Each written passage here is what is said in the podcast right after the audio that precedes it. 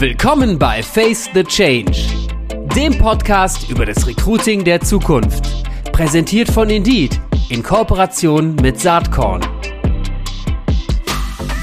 Ja, hallo und herzlich willkommen zum Face the Change Podcast äh, zusammen mit Indeed und Saatkorn. Ja, Saatkorn bin ich, Gero Hesse. Ich freue mich sehr, dass heute äh, jemand von Indeed mit am Start ist. Das ist nämlich Alessandra Manecke. Hi, Alessandra, schön, dass du da bist. Hi, Gero. Alessandra Manecke hier. Freut mich. Freut mich auch. Du bist Senior HR Business Partner und Prokuristin bei Indeed, äh, schon seit mehreren Jahren da am Start. Ne? Vielleicht kannst du dich ein bisschen vorstellen, dass wir so ein bisschen wissen, was du machst und was deine Aufgaben sind. Gerne, ja. Ich ähm, bin für Personal verantwortlich letztendlich, ähm, für Indeed unsere Mitarbeiter und nicht nur in Deutschland, aber auch äh, für die ganze Dachregion, Italien und auch Niederlande und Belgien. Und ja, meine Tätigkeiten umfassen eigentlich alles das, was passiert, äh, sobald der Mitarbeiter oder ähm, ja, die zukünftigen Indidiens, wie wir sie nennen, an Bord kommen. Und ähm, das geht über Mitarbeiter, Weiterentwicklung, Zufriedenheit der Mitarbeiter, äh, unsere Kultur, aber auch Business-Strategie zu den typischen Health and Safety äh, Regularien und alles äh, rechtliche, vertragliche, also alles das, was so unter dem Generalisten natürlich anfällt. Hm, hört sich ganz schön abwechslungsreich ein. Und äh, du hast mir eben im Vorgespräch auch erzählt, das machst du nicht nur für Deutschland, richtig? Das ist richtig, ja. Und zwar für ein paar Länder in unserer Region und äh, in Europa. Das umfasst äh, Deutschland, Schweiz, äh, Italien, Niederlande, Belgien. Und ähm, das mache ich jetzt seit vier Jahren. Wir wachsen auch immer weiter, was natürlich sehr schön ist bei Indeed. Und ähm, ja, es wird, wie du sagst, nie langweilig. Jeder Tag ist tatsächlich anders. Jetzt kann ich mir vorstellen, dass ganz viele, die regelmäßig diesen Podcast hören, ähm, neugierig sind, wie es denn überhaupt ist, bei Indeed zu arbeiten. Weil klar, die HR-Szene hat ja an vielen Stellen immer mal wieder Berührung äh, zu euch als äh, Unternehmen natürlich, ist ja logisch. Aber wie ist es innen drin? Wie fühlt sich das an, für Indeed selbst zu arbeiten? Was ist das Besondere an Indeed als Arbeitgeber? Ich glaube, das Besondere ist für mich persönlich die Kultur, die wir bei Indeed ähm, ja, erschaffen haben, aber auch natürlich kontinuierlich weitertragen und äh, versuchen auch ähm, mit sozusagen zu formen. Und ich glaube, das ist genau das Stichwort. Äh, formen bedeutet bei Indeed, man hat wirklich auch das die Möglichkeit, sagen wir jetzt mal, mitzuwirken, die Kultur mitzugestalten, gehört zu werden. Es gibt verschiedene Plattformen, bei denen man sich engagieren kann und auch sich austauschen kann mit ähm, Kollegen aus aller Welt, aber auch von allen Leveln. Wir haben zum Beispiel wöchentlich eine QA-Session äh, mit äh, dem Executive Board aus den USA. Es wird sehr, sehr transparent kommuniziert im Unternehmen, was äh, Unternehmensziele angeht, aber auch die Finanzsituation, wie aber auch eben kulturelle Dinge. Gerade in der Coronavirus-Zeit war es natürlich auch sehr hilfreich, Bereich da die Unterstützung zu spüren und auch natürlich irgendwo die Vulnerability, sagen wir mal, von ähm, anderen, die auf anderen Ebenen stehen, ähm, dass jeder so ein bisschen Schwierigkeiten hatte mit dieser ganzen Phase. Ähm, das ist halt insgesamt sehr, sehr menschlich und ich glaube, unsere Mission We Help People Get Jobs ähm, zeigt eben auch schon, dass wir versuchen wollen, auch unseren Beitrag zu leisten in der Gesellschaft. Und genauso sieht es auch innen drin aus bei Indeed, weil ähm, wir, was den Mitarbeiter angeht, tatsächlich versuchen, äh, diesen an, an die erste Stelle zu stellen, so wie unsere Mitarbeiter auch den Kunden an die erste Stelle stellen. Also haben wir zum Beispiel während der Corona-Pandemie einmal im Monat ein U-Day implementiert. Äh, das heißt, der ganze Betrieb schließt weltweit, sind über 10.000 Mitarbeiter dann einen Tag im Monat zusätzlich ähm, frei sozusagen, den Tag so zu nutzen, wie es ihnen gut tut, um mental einfach mal abschalten zu können in dieser Pandemiephase. Ähm, ja, und das zeigt vielleicht auch so ein bisschen das Commitment, äh, das Indeed hat gegenüber den Mitarbeitern und auch der Verantwortung und dem Bewusstsein, dass man eben eine, einen Beitrag leisten kann, äh, ja, für jeden Einzelnen. Hm. Da sind so einige Elemente dabei, die, äh, die für mich so in diese New Work-Richtung gehen wenn ich das für mich immer so definiere, und das ist jetzt wirklich nur meine eigene Definition, kein Anspruch auf Vollständigkeit oder Richtigkeit, dann finde ich, dass da, dass da so vier Dimensionen eine ganz große Rolle spielen. Und fast alle davon hast du gerade angesprochen. Also das ist einmal das Thema Führung. Wie geht man überhaupt miteinander um? Was ist überhaupt das Menschenbild in einer Organisation? Und dann ist es das ganze Thema Flexibilität. Auch da, da klang gerade so raus, dass ihr da durchaus äh, recht flexibel agiert. Äh, ich weiß es auch aus anderen Kontaktpunkten, Stichwort Homeoffice und so weiter, die ich, äh, die ich mit Indeed habe. Dann das Thema Sinn. Auch dazu hast du gerade äh, implizit schon was gesagt. Also We Help People Get Jobs ist, ist durchaus was Sinnvolles. Es ist eine Aufgabe, wo man ähm, sicherlich mit Stolz äh, sagen kann, das mache ich gerne, äh, damit zu helfen. Und dann äh, das vierte Thema, und da wollte ich ganz gerne ein bisschen ausführlicher mit dir drüber sprechen, ist das Thema Diversität. Mhm.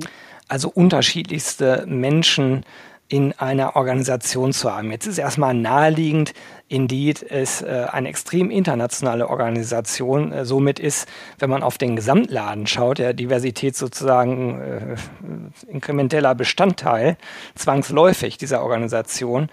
Das heißt aber noch nicht, dass es Diversität ist, äh, wie es beispielsweise bei der Charta der Vielfalt verstanden wird. Die haben ja irgendwie sieben Kerndimensionen, soziale Herkunft, sexuelle Orientierung, Religion und Weltanschauung, körperliche und geistige Fähigkeiten, Geschlecht und geschlechtliche Identität, ethnische Herkunft, Nationalität und Alter. Ähm, das ist ja schon sehr umfassend, logischerweise. Ne? Das ist ja die Definition der Charta der Vielfalt. Aber wie würdest du da Indeed selbst einordnen? Ja, das Thema, wie du sagst, ist natürlich sehr breit gefächert. Und ich glaube, das entwickelt sich auch ständig weiter und das Verständnis entwickelt sich auch weiter. Und ich bin auch froh, dass da eine gewisse Aufmerksamkeit der Unternehmen mittlerweile auch besteht. Ich denke aber, diese muss verbessert werden. Bei uns ähm, sind es tatsächlich die ähm, Werte, die wir tragen, die, äh, die das alles einschließen sollen. Also sei es ähm, egal von welcher Herkunft oder egal welchen Alters. Ähm, ich muss sagen, bei der Karte der Vielfalt, das spricht ja schon auch alles an. Das ist äh, sehr umfangreich natürlich. Ähm, ich würde auch sagen, wir decken das alles ab und wir konzentrieren uns auch darauf. Aber letztendlich, ähm, wenn man das mal fokussieren wollte, ist es ja die Kultur, die man schafft. Also ich gebe dir mal ein Beispiel. Wenn wir sagen, wir rekrutieren selber für Indeed, dann versuchen wir auch möglichst ähm, alle Personen anzusprechen. Also wir haben zum Beispiel die Möglichkeit, jemanden anzustellen, der ähm, in Hamburg sitzt oder in München sitzt, obwohl unser Hauptbüro in Düsseldorf ist und sagen, gut, wir wollen die Möglichkeit schaffen, erstmal und die Hürde so gering wie möglich halten, dass man sich bei Indeed engagieren kann und dort arbeiten kann, egal von wo man sozusagen in Deutschland auch aus arbeiten möchte. Unsere Mitarbeiter können zum Beispiel auch äh, wählen, die bereits bei Indeed arbeiten, ob sie äh, von zu Hause arbeiten wollen oder eben äh, flexibel ein paar Mal die Woche ins Büro kommen oder ein paar Mal die Woche dann eben zu Hause sind oder komplett im Büro sind. Das schafft schon mal auch Flexibilität und ich glaube auch, die, die Hürde ist dadurch geringer, sich vielleicht für einen Job zu entscheiden, je nachdem, wie die private Situation ist. Und wir, wir versuchen auch in der Ansprache unserer Stellenbeschreibungen, unserer eigenen Stellenbeschreibungen, äh, die Daten, die wir natürlich auch haben bei Indeed, selber für uns auch zu nutzen. Das heißt, äh, wenn es zum Beispiel um die Ansprache an Frauen geht, ähm, dann versuchen wir die Anforderungen in der Stellenbeschreibung so gering wie möglich zu halten, weil zum Beispiel Studien uns zeigen, dass wenn die Anforderungen an äh, den Job in der Stellenbeschreibung zu komplex oder zu viele sind, dass ähm, Frauen dazu tendieren, sich eher weniger für diesen Job zu bewerben, wenn sie glauben, dass sie nicht alle Kriterien bis ins letzte Detail erfüllen, während es bei Männern anders ist. Sie trauen sich dann eher, sich dann zu bewerben und diese Hürde wollen wir zum Beispiel rausnehmen. Das heißt, wir passen das auch in der Stellenbeschreibung an.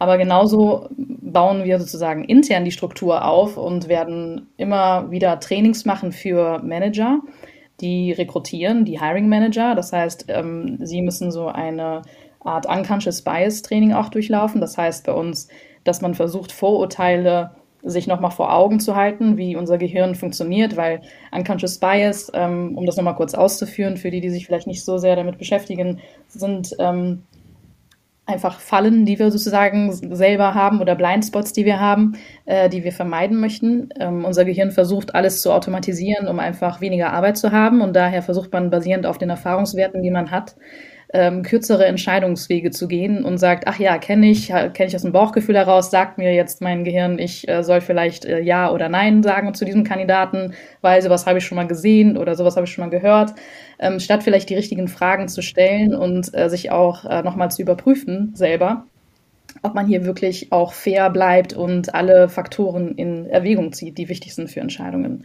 Hm, das finde ich, äh, das finde ich gerade ganz spannend. Sorry, wenn ich dich äh, gerade in deinem Redefluss unterbreche, aber mal ganz persönlich gefragt. Du bist ja im Bereich, äh, Bereich HR. Ich nehme an, dass du auch des Öfteren mal mit Hiring-Entscheidungen zu tun hast. Ja. Wie gehst du denn selbst mit diesem Unconscious Bias um? Hast du da ein paar Tipps gerade? Ist ein kleiner Schlenker gerade, aber interessiert mich. Ja, Vielleicht gerne. kannst du da ein paar Tipps äh, weitergeben. Also in erster Linie, wenn ich mich darauf vorbereite, abgesehen davon, dass man ja sowieso sich Gedanken machen muss, wenn man die Stellenbeschreibung zusammensetzt, gucke ich mir wirklich an, was sind die Hauptskills, die ich in dieser Position wirklich brauche? Was, was sind so Eigenschaften, die das einfacher machen werden, auch in, in der Position? Also zum Beispiel ähm, Fast Decision Making oder Business Acumen äh, oder bestimmte Expertise und so weiter. Und ich sage wirklich, was sind die Non-Negotiables für mich? Und dann mache ich eine zweite Liste und sage, okay, was sind Dinge, die vielleicht nice to have sind? Ähm, dann darüber hinaus versuche ich nie die Einzige zu sein, die sich den Kandidaten oder die Kandidatin anguckt, sondern immer jemanden dabei zu haben in derselben Runde für mich selber, weil ich denke, dass man dann zumindest sagen kann, okay, im Vergleich, wie fand die andere Person das? Weil wenn man separate Meetings macht. Zum Beispiel kann es sein, dass äh, einfach tagesformabhängig der Kandidat, die Kandidatin vielleicht an dem Tag anders war als bei mir, aber dann auch eventuell mehrere Runden äh, in dem Prozess zu haben, Interviewpanel divers zu gestalten. Das fängt ja dabei an, wenn man natürlich nur ein Interviewpanel hat, das entweder komplett aus Frauen besteht oder nur aus Männern besteht oder vielleicht nur aus dem Vertrieb oder nur aus dem Kundenservice, ähm, dann macht es das Ganze natürlich auch nicht so ganz vielfältig. Es wäre super, wenn man das eben auch mischt. Das machen wir zum Beispiel auch bei Indeed für unsere Teamleiterpositionen, auch im Vertrieb äh, versuchen wir gerade eben das so divers wie möglich zu gestalten und haben ähm, im Interviewpanel auch aus anderen Bereichen tatsächlich Hiring Manager dabei, ähm, da diese Bereiche am Ende sehr eng zusammenarbeiten und es einfach auch Sinn macht, dann von Anfang an eine gemeinsame Entscheidung zu treffen, ob die Person tatsächlich dann die Voraussetzungen erfüllt oder nicht. Hm. Also Vielfalt auf allen Ebenen eigentlich. Jetzt ist das ähm, bei euch naheliegend, dass ihr da hinschaut, aber was sind die Gedanken dahinter? Warum die Vielfalt? Oder anders gesagt, in der Vergangenheit und auch heute noch gibt es ja durchaus Organisationen oder wenn man es weiter runterbricht, es gibt oft Führungskräfte, die so kleine Abbilder ihrer selbst einstellen. Ne? Sehen sich da wieder und haben dann ein Team von lauter Minimis ist natürlich relativ leicht zu führen, weil ja alle gleich denken und man natürlich selbst die Mechanismen auch ganz gut versteht, wenn man äh, Leute mit ähnlichem Persönlichkeitsprofil einstellt.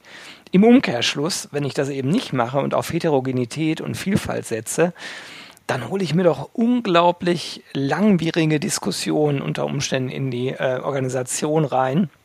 Ähm, was sind aus deiner Sicht die großen, großen Vorteile, warum man trotzdem so agieren sollte? Ja, also ich glaube, dass das für Unternehmen ein ungenutztes Potenzial ist. Also wirtschaftlich wie aber auch sozial, dass wenn man ein Team hat, was sehr divers ist, einfach verschiedene Perspektiven mit reinbringt und auch Punkte sieht, die man sonst nicht sehen würde. Das ist ja, wenn man, das kennt man von sich selber vielleicht auch. Man macht die Dinge so, wie man sie gemacht hat, weil man sie bisher so gemacht hat.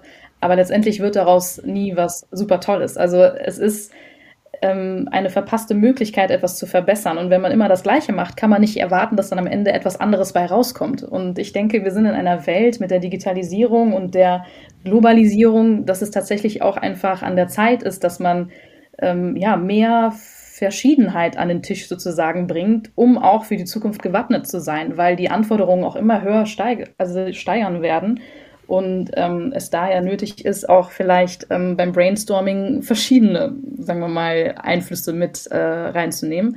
Ähm, also von daher wirtschaftlich gesehen, ich glaube, wenn es um Sachen geht wie Innovation, aber auch wie ähm, Entscheidungen, äh, was Finanzielles angeht, wie aber auch äh, Team, vielleicht Führung, ähm, Zusammenspiel von Dingen, da kann mit Sicherheit eine diverse Taskforce ähm, sehr viel mehr sozusagen leisten als ähm, eine Taskforce, die vielleicht sehr einseitig nur genutzt wird oder auch arbeitet. Also mir hat das persönlich auch immer extrem viel gebracht, wenn ich eben aus verschiedenen Teams, verschiedenen Bereichen, aber auch verschiedenen Levels in der Organisation, also hierarchisch gesehen, wenn man viele verschiedene Meinungen an einen Tisch bringt. Das ist meistens das, was natürlich dann auch viel Diskussion bedarf. Also da hast du ja auch einen guten Punkt angebracht, Gero. Das kostet natürlich viel Kraft. Das kostet auch eine gewisse Offenheit, sich natürlich dieses Feedback auch anzuhören und eventuell eine gemeinsame Lösung zu finden. Aber ich glaube, da, wo der Durst da ist, besser zu werden und vielleicht über das hinauszuwachsen, was man bisher war, das Thema Change Management hier auch natürlich, da äh, wird es auf jeden Fall auch äh, Früchte tragen, wenn man äh, sich dem Ganzen annimmt. Es erfordert aber natürlich viel Energie und auch der Wille. Ja, also ich sehe das Natürlich, ganz genau wie du. ähm, ich glaube, jeder, der halbwegs progressiv aufgeschlossen unterwegs ist und so ein bisschen äh, mitkriegt, was um uns herum so passiert. Du hast ja die Globalisierung angesprochen, die äh, Dynamik, die durch die Digitalisierung entsteht. Da sind halt viele komplexe Herausforderungen, die oft in kurzer Zeit irgendwie gelöst werden müssen. Und das geht, glaube ich, wirklich nur, äh, wenn man eine Vielfalt an Meinungen ähm, zulässt. Äh, ja, und dementsprechend natürlich im Recruiting auch äh, die Aufgabe hat, äh, Teams zusammenzubauen, zusammenzufügen, die irgendwie sehr heterogen sind, aber trotzdem miteinander interagieren können. Da sind wir wieder beim Thema Kultur. Ne? Ja, also und vielleicht da noch ein anderer Punkt. Wir reden hier über das Recruiting, aber natürlich sind Unternehmen und die Kultur der Unternehmen, ähm, da muss man auch die internen Prozesse anschauen für die existierenden Mitarbeiter. Und ich denke, da kann man auch einiges machen.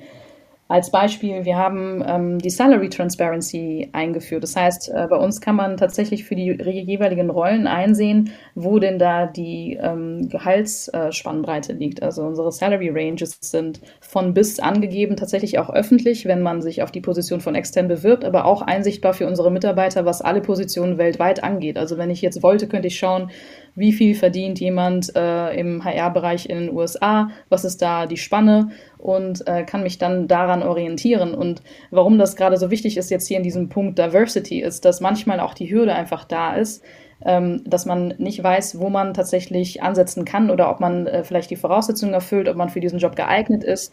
Äh, wir haben gerade das große Thema eben äh, Gender Gap. Ich meine, äh, mhm. World Economic Forum hat ja auch einen Gender Gap Report ähm, veröffentlicht, in dem klar ist, dass zum Beispiel Frauen und Männer noch längst nicht auf dem gleichen Level verdienen und dass es noch über 250 Jahre dauern wird, bis wir da hinkommen und wir die gleichen wirtschaftlichen äh, Chancen überhaupt haben. Und das ist, glaube ich, auch ein guter Beitrag, da mehr Transparenz zu schaffen, intern wie extern, um eben denjenigen Jobsuchenden, die sich das anschauen, äh, eine ja, Möglichkeit zu geben, zu entscheiden, okay, passe ich da jetzt hin und wie hoch setze ich dann an, um halt irgendwann auch diesen ja, äh, Gap oder diese Lücke zu schließen, was auch die Unterschiedlichkeiten angeht, ähm, was das Gehalt angeht. Aber auch intern Mentoren zum Beispiel Strukturen zu schaffen, dass man das auch fördert, dass äh, Frauen gerade in Unternehmen auch ähm, da mehr Zuspruch bekommen oder vielleicht auch mehr Training bekommen. Das ist auch, glaube ich, etwas, was man intern machen kann. Also es geht nicht nur immer um, wie kriege ich Jobsuchende ähm, vielleicht dahin, sich für den Job zu bewerben, aber auch intern dann die Kultur weiterhin zu fördern, indem man auch Kleinigkeiten macht, um das beizubehalten oder noch zu stärken. Hm.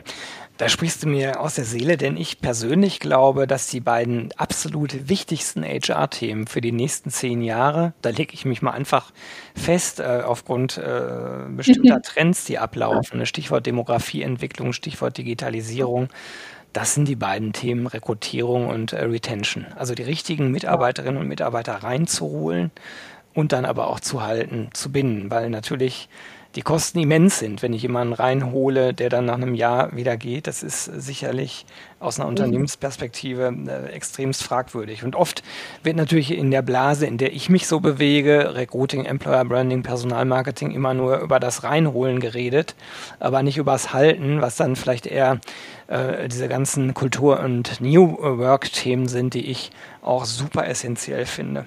Wie ist ja, da bist du ja auch. Sorry, Gero. Nee, sag du mal da, da bist du ja auch bei dem Thema gelandet, Employer Branding, weil letztendlich, wenn ich nach außen hin das Bild abgebe, dass das Unternehmen toll ist und die Kultur super, aber danach im Unternehmen nichts wirklich dafür tue, um das aufrechtzuerhalten. Wenn da eine Lücke ist. Ist schlecht, wenn da eine Lücke ist, würde ich sagen. Wäre schlecht, genau. Also dann würde es ja auch nicht nachhaltig sein und es Absolut. würde auch sehr schnell natürlich einen wieder einholen, sodass es klar wird, dass es auch nach extern hin äh, letztendlich dann nicht mehr standhält oder nicht glaubhaft wäre. Und von daher muss man auf jeden Fall auch intern was tun für das Employer Branding. Da haben äh, ihr versucht auch natürlich auf unserer Webseite und auch auf unserem YouTube-Channel und so weiter und so fort überall auch nach extern hin zu zeigen, was wir intern machen. Wir haben ja auch bei Indeed eine ganz tolle Sache, das heißt Inclusion Resource Groups. Und diese Gruppen haben praktisch gemeinsame Interessen. Das kann alles sein. Das kann zum Beispiel Parents and Caregivers sein, also diejenigen, die äh, sich um äh, Kinder oder vielleicht Eltern äh, sorgen und pflegen. Und ähm, das gibt es aber auch für Women zum Beispiel bei Indeed und für Frauen bei Indeed haben wir auch äh, lokal zum Beispiel in Düsseldorf, hier aber auch global mehrere Events, ähm, die wir tatsächlich organisieren, die wir dann auch natürlich promoten nach extern, um auch zu zeigen, hey, wir treiben das Thema, wir möchten das Thema auch weiterhin ähm, ja, in, sagen wir, im Fokus halten. Und das hilft natürlich auch. Und diese gemeinschaftlichen Gruppen, die wir haben bei Indeed, helfen natürlich auch, weil das so ein, ja, das läuft, das ist ein allein Selbstläufer, sagt man dazu, genau, dass ähm, die Mitarbeiter untereinander sich dann auch sehr unterstützen und man gar nicht unbedingt immer alles top-down machen muss, sondern die Mitarbeiter selber sagen, hey, wir wollen jetzt so eine Gruppe kreieren, wer möchte da mitmachen? Männer, Frauen sind dabei und unterstützen sich gegenseitig innerhalb Deutschlands, aber auch global arbeiten sie da zusammen an Ideen, Projekten oder teilen Wissen und ähm, ja, da gibt es auch Mentorships natürlich untereinander. Sowas äh, hilft auch. Wie gesagt, jede Aktion trägt dazu bei und ich glaube, es ist halt eine Sache zu gucken, was passt zu uns als Unternehmen, weil nicht alles passt immer für jeden. Ne? Manchmal finde ich das auch ein bisschen schwierig bei äh, gerade großen Unternehmen natürlich hat man die, die Schwierigkeit manchmal, dass Kultur natürlich sehr langsam nur verändert wird. Und da muss man aber irgendwann anfangen, weil sonst wird diese Veränderung natürlich nie eintreten. Und man braucht eben so viele Ambassadors, wie es geht. Äh, und Ambassadors zum Beispiel haben wir auch bei Indeed. Ähm, das sind Träger der Kultur, die eben dafür da sind, äh, unsere Brand, unsere Kultur auch tatsächlich weiterzutragen und sich da auch extra zu engagieren innerhalb des Unternehmens wie außerhalb des Unternehmens. Und das ist zum Beispiel auch noch ein anderer Channel, den man nutzen kann. Machst du ja gerade auch richtig gut, finde ich. Ne? Wahrscheinlich auch eine Ambassadorin. das kommt. Ich bin tatsächlich kein offizieller Ambassador, aber es, es kommt einfach von alleine, weil, äh, wie gesagt, äh, ich glaube, wenn man sich mit der Unternehmenskultur identifizieren kann, dann kommt das auch einfach ja. von alleine und man muss da sich auch gar nichts zu überlegen oder ausdenken, weil das für einen einfach die Realität ist im Unternehmen. Ja, ja, absolut. Also da, da, da kommen wieder die Punkte zusammen, Authentizität, Dinge äh, zu machen, äh, also sich so zu verhalten, wie man wie man es vielleicht auch in irgendwelchen Werteschriften äh, niedergelegt hat. Das, das, da klaffen ja oft eklatante Lücken, ne? wenn ich in so Unternehmen reinkomme und da die Poster in den Eingangshallen sehe und dann teilweise mitkriege, wie die Leute miteinander umgehen. Das ist äh, mhm. nicht so schön. Also umso schöner, wenn du sagst, äh, das äh, passt super gut bei Indeed.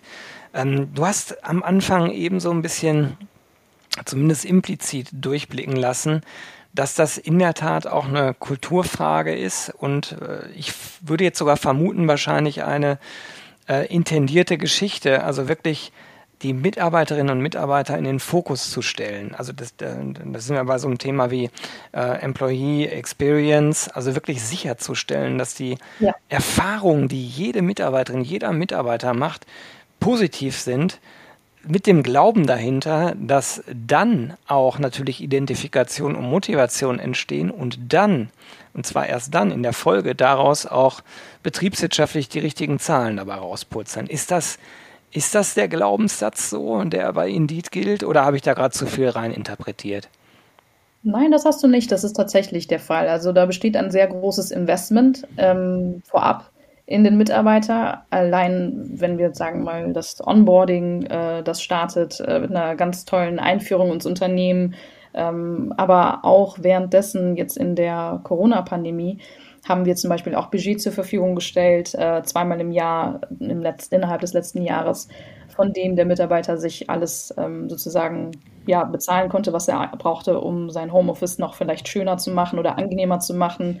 Ähm, aber auch äh, war es möglich, zum Beispiel sich eine App äh, für Mental Health runterzuladen, die dadurch zu erstatten oder ein Personal Training davon zu erstatten, alles, was der Gesundheit sozusagen gut tut. Und ähm, jetzt haben wir zum Beispiel auch gerade wieder ein Budget an alle Mitarbeiter verteilt, äh, ungefähr um die 2000 Euro, die zur freien Verfügung stehen, einfach auch äh, für ja, die Pandemiezeit. Ähm, und das Employee Experience Team bei Indeed ist tatsächlich ein fantastisches Team, muss ich sagen.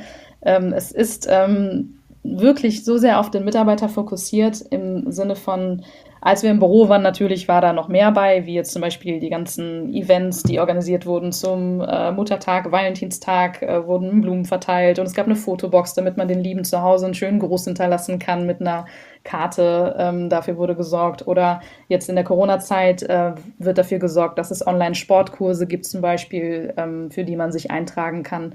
Was auch natürlich der Vorteil ist bei einem internationalen Unternehmen, weil wenn ich den Kalender öffne mit allen Sportunter äh, Sportangeboten, gibt es tatsächlich zu Uhrzeiten von Japan und USA und wo auch immer gerade Sport. Also ich könnte also permanent sozusagen Sport machen, was das angeht. Ähm, das mache ich natürlich nicht, aber ab und zu schon. Ähm, ja, und da wird der Mitarbeiter tatsächlich wirklich in den Fokus gesteckt. Auch die, die Rückkehr ins Büro, äh, die, die wurde sehr, sehr sorgfältig auch geplant mit allen Sicherheitsmaßnahmen. Und ähm, ich glaube, so sehr ins Detail äh, gehen wahrscheinlich da auch die wenigsten Unternehmen, äh, um da absolute Sicherheit äh, zu, äh, für sozusagen sicherzustellen. Und ähm, Umfragen, die wir schicken, ähm, sind auch immer sehr darauf bedacht, ähm, ja, die Happiness der Mitarbeiter sozusagen abzuklappern und inwiefern ihnen noch was fehlt oder nicht. Also ich glaube, das hilft uns auch sehr zu verstehen, wo stehen wir eigentlich bei Mitarbeitern, was ist gerade auch das Bedürfnis des Mitarbeiters. Hm. Hört sich toll an. Also äh, mein Saatkorn-Claim ist ja Inspiration für eine bessere Arbeitswelt. Da hast du ja gerade ein Füllhorn an Inspiration äh, über die Zuhörerinnen und Zuhörer und natürlich auch über mich ausgekippt. Macht richtig Spaß, dazu zu hören. Sag mal, wie sehen denn eigentlich so die Demographics bei Indeed aus? Ich, ich weiß gar nicht, wie viele Mitarbeiterinnen und Mitarbeiter habt ihr und messt ihr Diversität irgendwie auch äh, in Kennzahlen? Was macht ihr denn da auf der Ebene? Ja, also wir haben äh, global über 10.000 Mitarbeiter in über 16 Ländern. Wir sind ja auf 60 Seiten sozusagen verschiedenen Sprachen vertreten. In Deutschland sind wir fast 300 Mitarbeiter.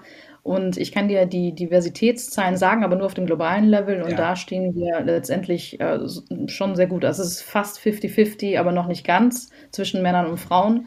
Äh, wobei wir aber auch sehen, dass es in der Tech- Branche oder sagen wir jetzt mal in den Tech-Rollen, ähm, was Engineering angeht, äh, Programming und all das, da sind wir mit äh, Frauen natürlich geringer besetzt als mit Männern immer noch. Und ähm, was aber sonst andere Bereiche angeht, sind wir da auch sehr gut ausgeglichen. Das äh, sieht man ja nicht nur bei Indeed, sondern auch, äh, wenn man sich die Daten von World Economic Forum und so weiter anschaut, äh, sieht man ja auch, dass das äh, global ein Problem ist, dass Frauen einfach da auch in Tech Jobs nicht gut vertreten sind. Alles, was äh, Artificial Intelligence angeht, äh, Data Mining und Engineering. Ähm, von daher versuchen wir da natürlich auch, ähm, ja, das Ganze zu ändern. Sind auf einem guten Wege und bessert sich auch immer mehr, aber ist noch nicht zufriedenstellend, sagen wir mal, würde ich sagen. Man kann sich immer verbessern. Ja gut, aber so wie sich das anhört, seid ihr schon wirklich auf einem echt guten Weg. Also mir hat das richtig Spaß gemacht, dir zuzuhören. Zum Schluss äh, gebe ich ja oder lasse ich meine Gäste immer Inspirationstipps loswerden. Und in diesem Fall, glaube ich, kann man wirklich aus aktuellem Anlass ein bisschen Werbung machen, auch mal für euch. Äh, es gibt am 23. März von 15 bis 17 Uhr ein Online-Event, Indeed Works äh, Deutschland. Diversity ist das äh, Thema. Lustig. Haben wir ja gerade die ganze Zeit drüber gesprochen. Also wer bis jetzt dabei geblieben ist, der sollte sich vielleicht auch äh, zu diesem Event äh, anmelden. Ich fand das ganz spannend. Ihr habt äh, ähm, externe Gäste da, unter anderem Nina Strassner, die ist Head of Diversity and People bei SAP, die ja auch einen Bombenjob in dieser äh, in diesen Ausprägungsthemen machen. Aber wer da auch mit dabei ist, und da wollte ich mal nachfragen, das ist Ben Manga, der ist Head of Scouting oder ist sogar Chef-Scout bei der Eintracht Frankfurt. Gut, jetzt ist ja naheliegend, ihr sponsert die Eintracht. Also der Link ist mal da, aber was macht Ben Manga bei euch auf dem Diversity Forum? Ich glaube, die Eintracht ist hier ein gutes Beispiel auch. Deswegen haben wir uns ja unter anderem auch entschieden, die Eintracht zu sponsern, weil die Werte tatsächlich sehr ähnlich sind. Wenn man sich das Team anguckt von Eintracht Frankfurt, ist da sehr viel Diversität auf jeden Fall auch vorhanden. Und ich glaube, Ben Manga macht das super auch im Scouting. Ich weiß zwar nicht, wie genau er es macht, aber das wird er uns dann hoffentlich erzählen, ähm, wie er eben darauf achtet, die, die Spieler auszusuchen, ähm, um zu gucken, nicht nur nach Skills, aber auch nach Personen und was passt zusammen und was hat das für einen Vorteil auch, wenn man das Team ähm, ja, vielfältig aufstellt. Von daher bin ich sehr, sehr gespannt auf seinen Beitrag auch in der Panel-Diskussion. Also auf jeden Fall auch anmelden für die, die zuhören. Äh, es ist äh, kostenlos und von 15.30 Uhr bis 16.30 Uhr am 23. März.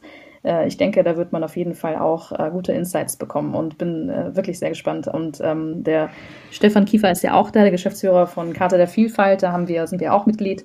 Ähm, wie du ja eben schon erwähnt hattest, ähm, bin ich da natürlich sehr, sehr gespannt, auch auf, wo er den Fokus drauf legt, ähm, auch was Diversity angeht. Cool. Also, äh, wenn ich es zeitlich schaffe, ich habe es mir zumindest notiert, bin ich auf jeden Fall auch mit am Start. Finde ich äh, sehr spannend. Äh, die Runde Vollmacht an der Steven Anpalagan, äh, der ist auch äh, Diversity-Experte, ähm, hat man vielleicht auch schon mal in der einen oder anderen Fernsehsendung äh, mitbekommen. Ganz spannendes Format. Ich hau euch den Link in die Show Notes rein und ja, äh, an der Stelle, liebe Alessandra, das hat total Spaß gemacht, mit dir zu sprechen. Es ist echt cool, was ihr bei Indita so treibt. Wunder dich nicht, wenn hier nach vielleicht ein paar Bewerbungen eintrudeln von HRlerinnen und HRlern, äh, vielleicht Lust haben, bei Indeed ihre nächsten Schritte zu gehen.